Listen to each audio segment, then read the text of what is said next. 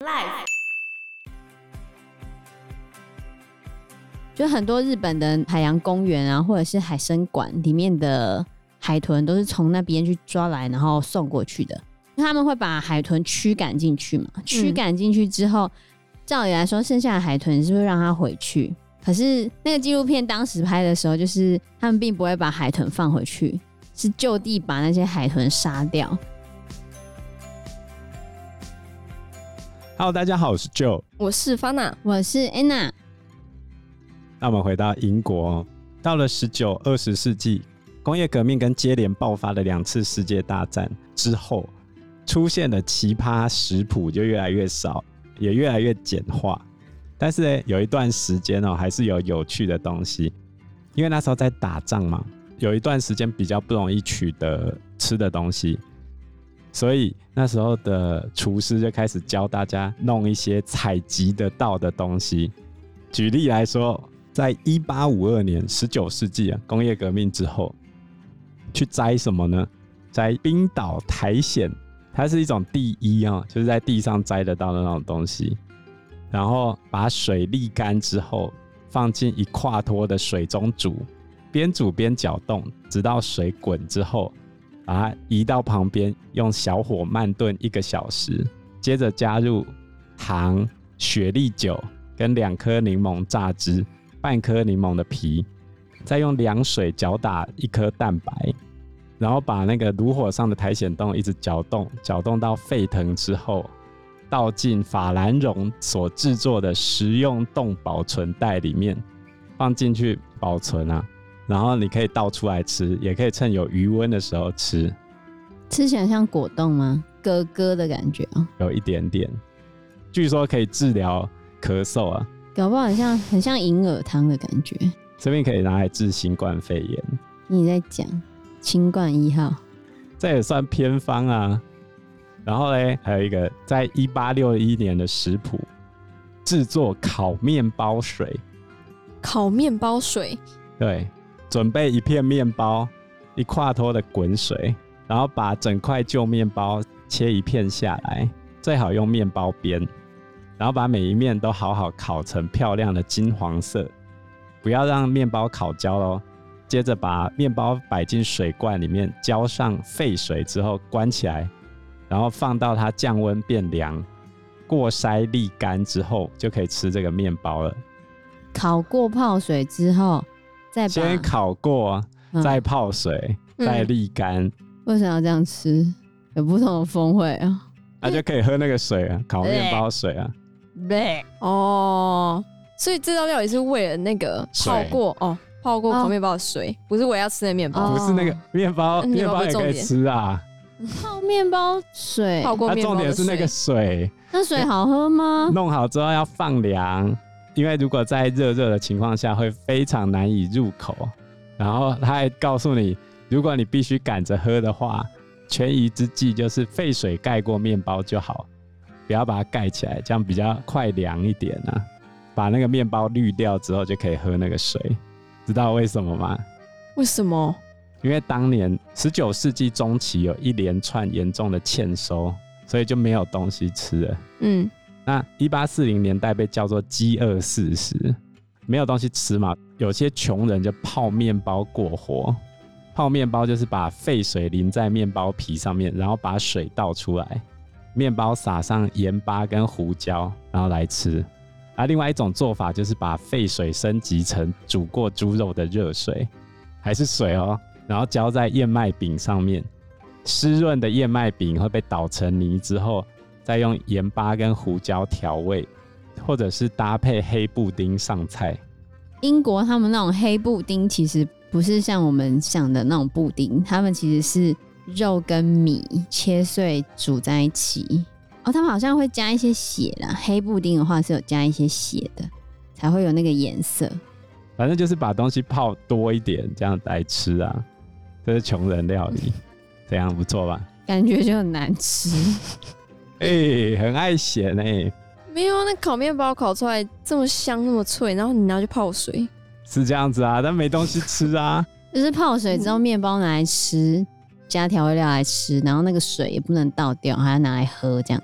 怎么那么可怜？太惨了。真的。不过当时英国因为工业革命的关系，不断扩张自己的殖民地嘛。在十九世纪之后，英国已经叫做日不落国嘛。嗯，那英国在太平洋地区的殖民地里面最有名的就是澳洲。澳洲厉害的地方在于它上面有非常多不同的野生动植物，其他各地都找不到。当然，我们英国人要想办法来吃它了。讲到澳洲代表性的动物，你会想到什么？无尾熊吗？你竟然想刺猬熊，它那么可爱、欸，哦，袋鼠对吧、还会打拳击哦。我要来介绍这道料理，叫做袋鼠汤咖喱。我记得有人去澳洲会吃袋鼠肉了，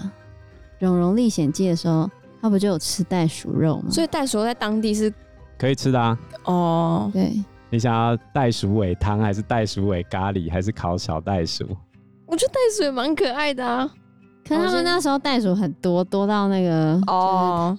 太多，他们都要撒那个避孕药在草地上，真的假让的？他们吃草的时候吃到那个避孕药，还会被骂说怎么可以这样子。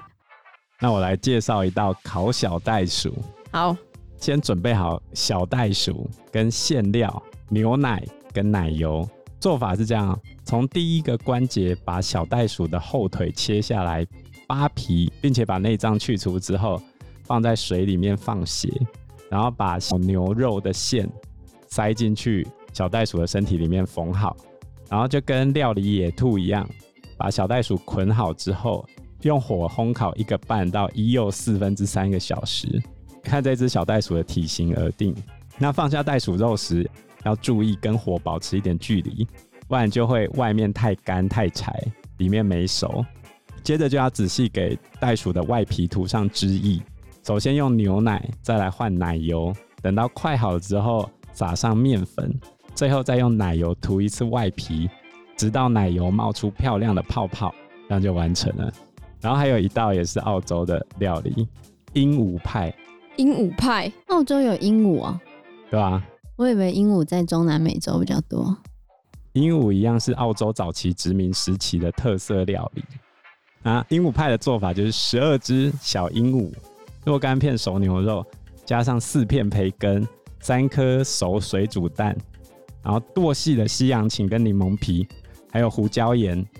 高汤跟泡芙面糊。你有没有发现，到了十九世纪之后的食谱都会先告诉你用料是什么，之前都是混在一起写的。它的做法就是这样哦、拿一个做派的碟子上覆盖切片的牛肉，然后放上六只小鹦鹉，撒上面粉，其余的空间用切片的熟蛋填满，铺上调味料，然后再来把小条的培根啊，还有另外的六只鹦鹉放上去，然后用牛肉把空间补满，再加以调味，最后覆盖上泡芙的面糊，拿进去烤一个小时就可以了。重点是好不好吃。感觉很多层次啊，根据美食作家艾伦·戴维森 （Alan Davidson），他讲了一个笑话：用大量的滚水煮凤头鹦鹉跟一只旧皮靴，等到靴子变软之后，就可以把鹦鹉取出扔掉，吃靴子就好。这是他对鹦鹉肉的感想。所以鹦鹉肉不好吃，他觉得不好吃啊，靴子都比肉好吃哦。所以大家才不吃鹦鹉啊。那一定是很难吃。而且现在也比较少吃袋鼠啊。原先英国殖民澳洲时期，袋鼠肉的价位是其他肉类的一半左右，所以不是很贵啊。然后除了澳洲的料理之外啊，我们刚才到处去采集东西来吃嘛。你看，我们前面介绍过那个抓吉鸟，那个小鸟的零嘴嘛，然后还有苔藓冻，现在还有一个是吉普赛料理，这个是在一九四零年代的食谱，这已经到二十世纪了。刺猬，刺猬这个刺猬的煮法是这样啊：把刺猬宰杀之后，把里面洗干净，然后用带水分的陶土把刺猬厚厚的卷满卷好，然后拿进烤箱里面去烤，烤到陶土变得又干又硬，然后接着拿木棍或铁锤把陶土敲碎。这时候，刺猬的刺跟表皮就会粘在陶土上嘛，就会一起被敲下来。接着把刺猬的腿去皮，接着你就可以选择把刺猬当成鸡来烤，或者当成兔子来炖，或者是做成肉派，这样就可以了。哦他们是抄那个埃及的吧？埃及的时候，我们不是就有讲过教化刺猬吗？这就是教化刺猬啊！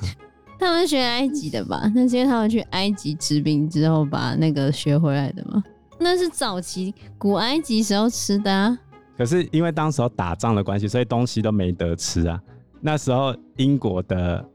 肉铺里面就是卖这些抓来的东西，连嗯乌鸦都要吃哦。哦，所以还有食谱是介绍如何避免乌鸦炖出苦味。他说，乌鸦脊椎两侧有一个厚度约半英寸的地方，然后把这个地方去掉，这是整只乌鸦比较苦的部分，这样才不会炖出苦味。乌鸦会苦哦，一般鸡怎么炖也不会苦啊。我就没吃过没。然后还有火烤麻雀、火烤椋鸟，椋鸟也是一种小小的鸟。嗯，因为都没东西吃嘛，连咖啡都没得喝，所以在第二次世界大战的时候，他们是喝鲜烤芦笋咖啡，这是什么？就采集成熟芦笋、植株的莓果，加以干燥，然后要喝之前呢，用烘咖啡豆的机器或热炉子把它烤过。干燥过后的莓果，再用平日咖啡豆用的磨豆机磨细，弄成粉状，然后就可以喝了。那就不是咖啡啊，啊幻就觉哦 就是一种替 代品、欸。人造咖啡，类咖啡，就像我之前类火车一样 嘛，对，是这种类咖啡。那、啊你没有东西就只能替代 啊。比如说拿破仑嗯曾经让大家研究过蔗糖的替代品是什么，是什么？甜菜根啊。哦，对啊，南蔗北甜啊，中国本来就是南方甘蔗，北方甜菜。对啊，嗯，所以你看我们介绍了这么多大英帝国的暗黑料 理，你们有最想吃哪一道吗？最可以接受哪一道？好了，教化刺猬，感觉还能吃啊。还有那个就是鸡，然后你说鸡鸡舌兽啊，对啊，鸡哦，鸡舌舌头感觉那还就可以吗正常啊。可是它是整只上去的呢，可是我不太能吃那种不太正常的食物，就很可怕、欸说，例如孔雀吗？海豚、泥鳅，所以我都觉得这些我都不想吃，这些我都不行。不然你能接受什么？我应该最想吃看海豚肉，海豚肉很简单啊，你去日本，日本买尾鱼很多，都是为什么要这样子？没有啦，现在没有了啦之。前有被查到啊，现在我跟你讲，他们一嗯之前那时定候还有偷偷来。就是那个血色海湾的纪录片，就是他们有一个城镇，那边就很多日本的海洋公园啊，或者是海参馆里面的海豚都是从那边去抓来，然后送过去的。但是就是你看他们会把海豚驱赶进去嘛，驱赶进去之后，照理来说剩下的海豚是会让它回去，可是，在那个海湾。那个纪录片当时拍的时候，就是他们并不会把海豚放回去，嗯他们是就地把那些海豚杀掉，所以整个海湾都会染成红色鲜的红色的。那那个海豚被杀掉之后，就只是把那个肉拿去卖掉而已啊。嗯，那它当然不能标说那是海豚肉嘛，所以在超市的一些生鱼片，像什么尾鱼的生鱼片那些，很多就是海豚肉，而且甚至还有一段是流入他们小朋友的营养午餐。可是因为海豚是比较高阶的那个哺乳类嘛，嗯他们是在食物链的比较上层的，然后会有很多的毒物或重毒金属，对，会有比较多的重金属累积，所以那时候那个地方他们就有去检验小朋友的头发，就发现 成人的头发也有验啊，对啊，但是小朋友的头发的重金属含量都超标。都超标啊，就是就因是因为为海豚对，所以其实海豚肉重金属含量比较高啦。所哦以，尽量不要吃大鱼啊，对啊，嗯尽量吃小鱼，还有养殖的鱼类会比较好。就重金属含量比较少，哦所以也不能吃人肉，因为人里面有很多的 毒。你难道不想参加那个青蛙鸟的那个派对吗？不行，那很无聊哎、那超赞的，好不超好？没意义的。整个就会很乱的感觉。网络上有一个迷因梗哦，就是说，当你以为自己得了新冠，不管吃什么东西都没有味道的时候，这时候你突然想起来啊，我住在英国，有这么 惨啊？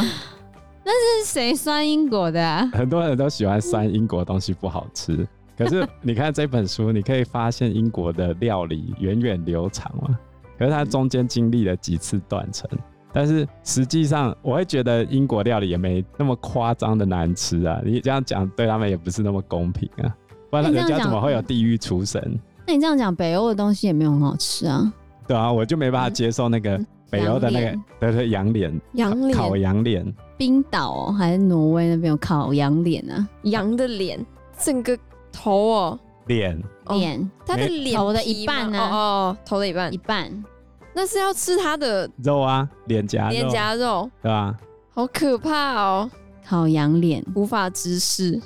他这还有得来速哎，你过去他就直接给你，给你半张脸，对吧？所以我觉得每个地方的饮食风俗都很有趣啊，嗯，好不好吃，我觉得跟你从小到大长大的口味有点关系啊。可是我觉得台湾的东西就很好吃了。哦当我觉然得我台湾离不开台湾，因为我觉得台湾东西比较好吃。我每次去日本一阵子之后，我都会觉得啊、还是赶快回台湾好了，因为我没有办法接受早餐都是那些东西，没有办法吃蛋饼啊，然后饭团啊，像外国人早餐比较喜欢吃冷的，对不对？对啊欧，洲人，对对对对啊，我觉得就是习惯的问题。而且外国也没有嗯炒青菜啊，